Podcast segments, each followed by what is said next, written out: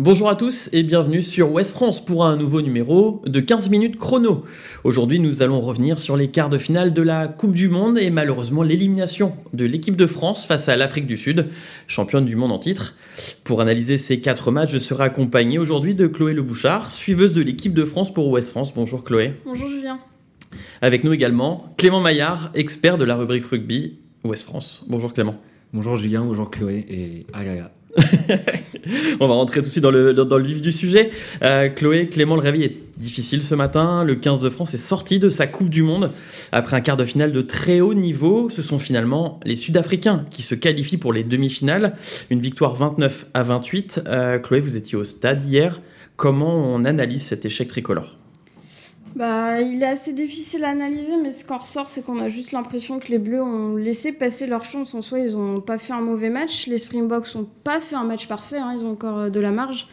Mais les Bleus ont, fait un peu tout moins bien que d'habitude. Les, joueurs n'ont pas su élever leur niveau euh, suffisamment par rapport au quart. Alors, on a beaucoup parlé de l'arbitrage, mais c'est pas le seul facteur euh, qui, fait perdre ce match aux Bleus. Mais quand le match s'est terminé, en fait, il y a eu un sentiment d'impuissance, de colère. Euh, les joueurs étaient hébétés. Il y a beaucoup d'incompréhension sur ce qui s'est passé. Est-ce qu'ils ont failli mentalement? Est-ce qu'ils ont failli physiquement? Parce qu'on a vu aussi des signes physiques euh, assez peu habituels euh, de leur part sur la fin de match.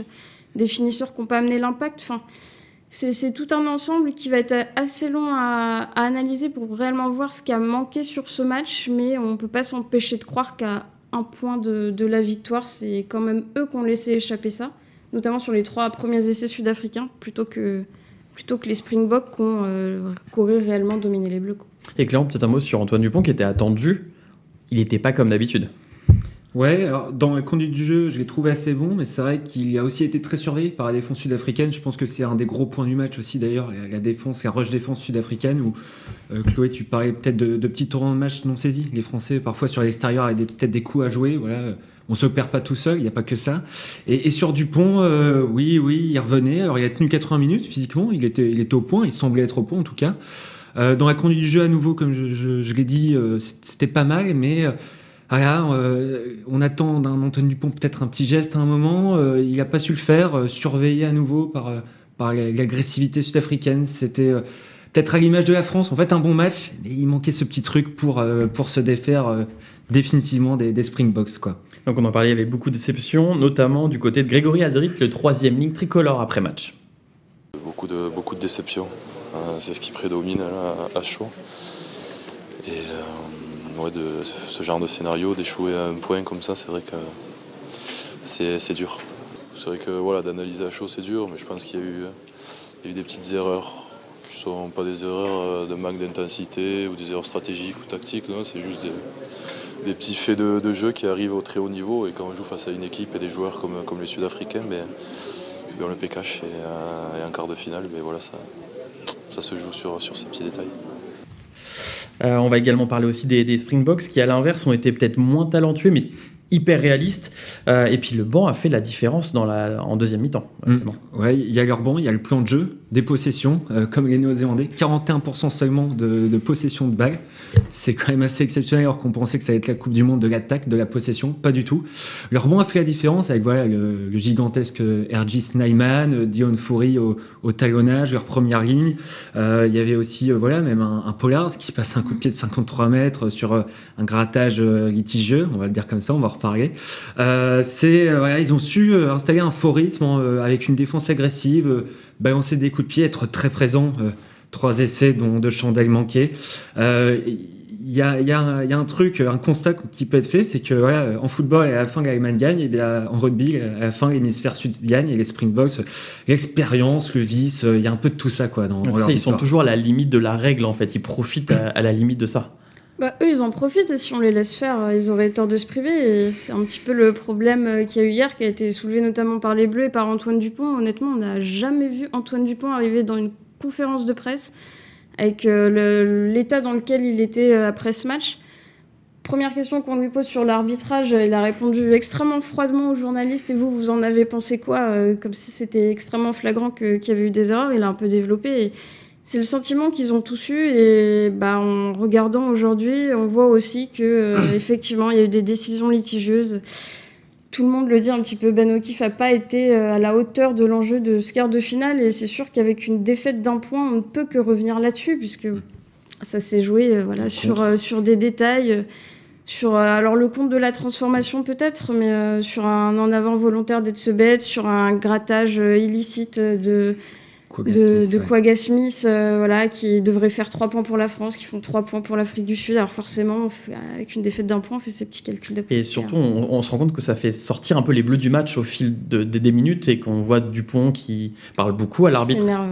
Ça, ça, les amène aussi à faire des efforts supplémentaires. Euh, il a pénétré de 69 minutes, avec 3 points en plus, donc on passe de 25 euh, enfin, on arrive à 25-29 alors que ça aurait pu faire 28-27, euh, c'est ça, je crois, si mes calculs sont bons.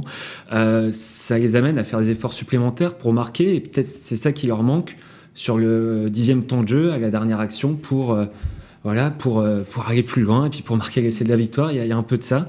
Après, je pense que parler de vol, ce serait exagéré, mais on parlait de micro-tournants non saisis par les bleus, les, extérieurs, voilà, le, renvoi direct de Ramos à la 75e, et bah, ça fait partie de ces micro-tourments. L'arbitre fait partie du match. Alors bon, voilà, il faut pas non plus se cacher derrière.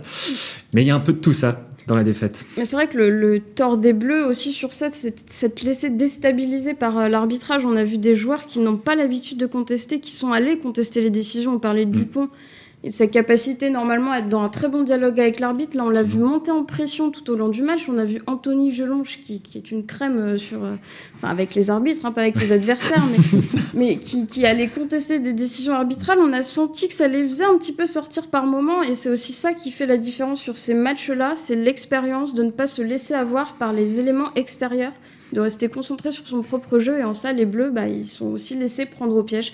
Et les Sud-Africains, bah, eux, ils ont eu raison de continuer. Si on ne les arrête pas, s'ils peuvent jouer avec la règle, et eh ben, pourquoi s'en priver? Et On voit aujourd'hui que c'est eux qui sont en demi et, pas les Bleus.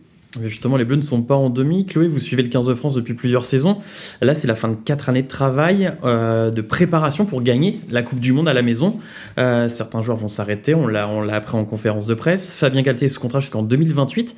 C'est quoi la suite pour, pour ce 15 de France? Bah, La suite, déjà, ça va être de s'en remettre parce que c'est la plus grande déception de leur carrière à tous. Euh, on a l'impression qu'ils étaient à leur plénitude physique, à leur plénitude dans le jeu, donc il va falloir se remobiliser derrière. On sait que le staff va changer, donc c'est déjà un premier facteur qui va pouvoir amener du renouveau, mais par contre, il y a des questions qui se posent sur l'effectif. On aura beaucoup de trentenaires. Euh, si on prend cette équipe-là, euh, dans 4 ans, on aura beaucoup de trentenaires. On a certains euh, joueurs qui ont confirmé qu'ils allaient arrêter. Alors, on le savait pour Winnie Antonio. On a, on a eu la confirmation pour Romain Taofifénois. Mais il y a des questions qui peuvent se poser sur des Jonathan Danti qui, ont, qui ont déjà passé la trentaine. Est-ce qu'ils seront là dans 4 ans? Est-ce qu'on anticipe le fait qu'ils ne seront peut-être pas là dans 4 ans et qu'on commence à lancer de la jeunesse? Donc, c'est vrai que les prochains mois vont être déterminants pour les Bleus pour se relancer sur un nouveau cycle après cette immense déception qui, mentalement a fait mal aux têtes. On les a vus en zone mixte, on n'a jamais vu les joueurs dans cet état. Certains étaient à deux doigts de pleurer euh, devant les journalistes, donc euh, c'était quand même assez, euh, assez saisissant. En tout cas, les Bleus peuvent s'appuyer aussi sur un, beau potentiel avec les, les U20. On en a parlé plusieurs fois sur, sur le site de West France. on peut s'appuyer là-dessus. Il y a le le tournoi Destination, c'est la prochaine grande échéance, euh, Clément. Ouais, ouais, ça va être. Euh, c'est bien que ça arrive entre guillemets euh, chaque année et que ça arrive aussitôt. pour rebondir sur les âges, 11 joueurs sur 15 qui seront plus de, à plus de 30 ans sur le, prochain mondial. Danti aura 35 ans. On peut penser qu'il y aura un Emilien Gaëton qui prendra son relais, sa place. ça va être aussi excitant en même temps parce que on disait hier après le match dans la rédaction les Français, c'est bon, on sera champion du monde en 4 ans. Ils viennent peut-être de créer des monstres, ces Sud-Africains. Ils, euh, vont être en mission commando. La prochaine, Coupe du Monde, ce sera euh, on gagne et pas autre chose. Et Conrad Smith me disait euh, cet été en, interview, centre Black double champion du monde, que les Français étaient favoris pour ce mondial, mais qu'on serait imbattable dans 4 ans. Alors il y a le prochain tournoi, mais il y a toute une jeunesse, Louis Biarré, 20 ans, peut-être pas assez expérimenté hier encore. Euh, il y a quand même de quoi faire euh, à tous les postes. Un Thomas Gacaya pour remplacer Antonio. Euh, il y a du monde, il y a du monde. Ça va être assez intéressant et je pense que on a quand même un certain réservoir avec les U20 et les lendemains, voilà. alors c'est toujours difficile. Demain et cette semaine, mais le lendemain dans le futur sera, sera peut-être l'avenir sera peut-être bleu radieux. justement, le soir, il est du côté de l'Afrique du Sud, qui rejoint le dernier carré de cette dixième Coupe du Monde. Euh, les Box sont toujours en course pour conserver leur, euh, leur titre. Ils affronteront l'Angleterre samedi, puisque le 15 de la Rose a dominé les Fidji 30 à 24. Euh, Clément, nos chers amis anglais sont toujours là. Hein. Ouais, bon là je commence à en avoir marre. Par contre. Mais euh, non, 60 super minutes. Euh, il y a 24-10 à la 60e. Euh, ils avaient gagné 27-10 contre les Argentins dans, dans, le même genre de match. Voilà, des pénalités, un drop, des essais sur leurs opportunités, voilà, pleinement saisis. Et puis, ils sont un peu écroulés pendant les, les 20 dernières minutes. Les Fidjiens ont un peu retrouvé de leur magie, des passes dans les intervalles après contact. Finalement, ils s'en sortent tout de même. Ils auraient pu perdre sur la dernière action, hein, comme dans trois quarts euh, sur. Euh, c'est ça, sur tout le long de la compétition, c'est un peu ça l'Angleterre. Trois des euh. quatre quarts de finale. Ah oui, je disais plus, plus généralement. Mais l'Angleterre, c'est voilà, ils sont dans leur dans le, dans le sillage de ce qu'ils ont fait. Euh, ça risque quand même d'être compliqué contre l'Afrique du Sud, mais bon, à chaque fois on dit la même chose et puis ils continuent de gagner. Euh, a été bon, alors qu'on aurait pu penser qu'il allait mettre Ford à l'ouverture et Farrell en 12. Il y a Courtney le vice-capitaine, qui est vraiment impressionnant. Leur, paquet d'avant euh, y faire.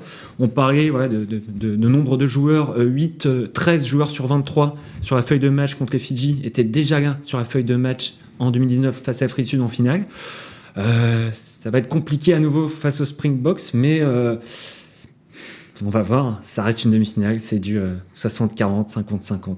Même pronostic à peu près les box Oui, mais c'est surtout sur l'Angleterre. On parlait tout à l'heure de l'expérience de, de l'Afrique du Sud qui a peut-être fait la différence face aux Bleus. Et l'Angleterre, c'est le parfait exemple de ça. C'est une équipe qui est arrivée en manque de confiance, avec un jeu qui est quand même très loin d'être flamboyant. Et à la fin, on voit que c'est la seule équipe de l'hémisphère nord qui est encore là, contrarier les équipes du sud. Et finalement, c'est un peu comme d'habitude. Il ne reste que les Anglais pour contrarier les équipes du sud. Alors cette année, c'est l'Argentine, pas l'Australie, euh, dans le triptyque du sud. Mais, mais voilà, c'est eux, ils ont l'expérience. Ils savent que c'est peut-être pas nécessaire de jouer beau, mais qu'il faut jouer efficace. C'est peut-être pas nécessaire de d'envoyer des essais aux quatre coins euh, du, stade pendant 80 minutes, mais qu'il faut euh, prendre vite le dessus sur les adversaires. Et finalement, c'est peut-être un peu aussi la, la, leçon de ce mondial. C'est que l'expérience fait la différence et construire une équipe expérimentée capable d'être présente en grand rendez-vous, bah, c'est très long. Euh, l'autre demi-finale opposera, donc on parlait des, deux nations de l'hémisphère sud, la Nouvelle-Zélande à l'Argentine, ça sera vendredi. Un, choc, un choc pardon, pour, le, pour le coup beaucoup plus déséquilibré quand on voit surtout la performance des All Blacks face à l'Irlande euh, en quart, euh, Chloé? Oui, c'est vrai que été un match euh, assez impressionnant. Alors, on l'oublie parce que les Bleus sont passés derrière et c'est vrai qu'on oublie l'intensité de cette rencontre-là. Mais les All Blacks, ils, voilà, ils ont fait exactement ce qu'il fallait faire pour contrarier cette équipe d'Irlande dont on pensait que personne n'arriverait à, à, à, les déstabiliser. Ils savaient que l'axe fort, c'était le 9, le 10, le 12. Johnny Sexton, c'était sa dernière et ça a été loin d'être sa meilleure. Ça, mm. Il sort euh, par la petite porte et les All Blacks, eux, on... après on a bien vu que sur ce mondial, ils montaient en puissance. Hein. Euh. Ouais. Ils ont perdu le match d'ouverture, mais ils savaient qu'ils avaient perdu une bataille, mais loin d'avoir euh, perdu la guerre. Et au final, on se rend compte d'ailleurs qu'en demi, eh ben, on a des équipes qui ont perdu en poule, 3 sur 4. Et que les équipes invaincues en poule, eh ben, elles sont quasiment toutes tombées dès leur premier match à élimination directe. On peut voir les, les Pumas faire l'exploit, Clément hein?